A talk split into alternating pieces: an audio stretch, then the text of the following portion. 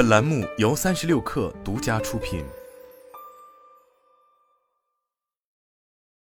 本文来自界面新闻。华为最新旗舰手机 Mate 六十 Pro 在华为商城和部分线下旗舰店低调开售，起售价六千九百九十九元。官网显示，第一批货已经售罄，目前开启定金销售。值得注意的是，华为此前没有公布任何有关手机芯片的信息，也没有说明这是否是一台五 G 手机。八月二十九日当天，不少人在华为部分门店购买了该手机，有用户测试显示。其下载速率超过五百兆比特每秒，只有五 G 手机才能达到这一下载速率。四 G 的最高下载速率只有一百兆每秒。此外，Mate 六十 Pro 支持卫星通话，编辑卫星信息。知名分析师郭明奇认为，Mate 六十 Pro 显示三大投资趋势：一是半导体国产化，主要是射频与电源相关，受益厂商包括中芯国际、维捷创新、盛邦股份、南芯半导体、美新盛。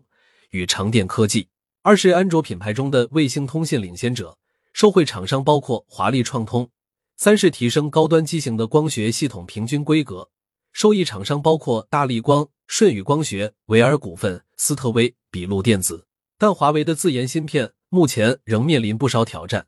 如良率、先进半导体设备支持等。郭明奇也提及，目前仍有部分半导体零部件无法做到国产化。主要包括滤波器、SOI 与砷化镓等。华为之外，另一手机龙头苹果亦发布新品消息，称将于北京时间九月十三日凌晨一点召开特别活动，主题为“好奇心上头”。外界判断，此次发布会将推出新一代的 iPhone 十五系列，以及新一代 Apple Watch S 九和第二代 Apple Watch Ultra。新品有望于九月二十二日正式开售。在个人电脑市场。芯片巨头英特尔也将于九月推出面向消费市场的最新处理器芯片，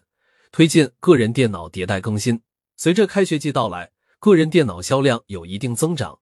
这也是线下线上商家的传统热销旺季。此前，在今年暑期举办的 Bilibili World 和 China Joy 展会上看到，搭载英特尔最新酷睿高端处理器、面向年轻学生群体的游戏本受到欢迎，游戏电脑也是个人电脑市场的主要亮点。以此来看，高端手机密集发布和个人电脑市场进入迭代周期，有望带动上游晶圆代工厂回暖。在上半年，中国大陆主要晶圆代工厂受制于消费市场持续低迷，去库存不及预期。中芯国际联合首席执行官赵海军曾坦言，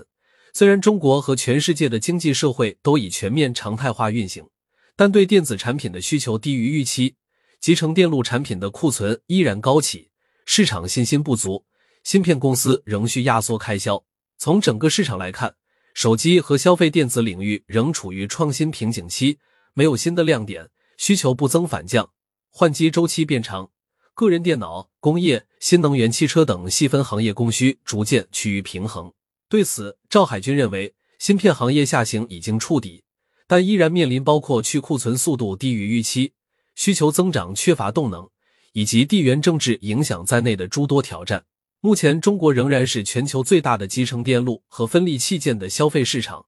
占到了全球市场的百分之三十五至百分之四十。考虑到产业链的格局变化以及资源重新整合分配，可以预见未来的竞争会更激烈。国内另一家晶圆代工大厂华虹于八月七日在科创板上市，华虹半导体业务以功率器件。嵌入式非异式性存储器、模拟芯片等产品为主，这些产品并不依赖先进的工艺制成。该公司披露的二零二三年第二季度业绩显示，其实现销售收入六点三一四亿美元，同比上升百分之一点七。母公司拥有人应占溢利零点七八五亿美元，同比下降百分之六点四，毛利率百分之二十七点七，同比下降五点九个百分点，高于上季度指引。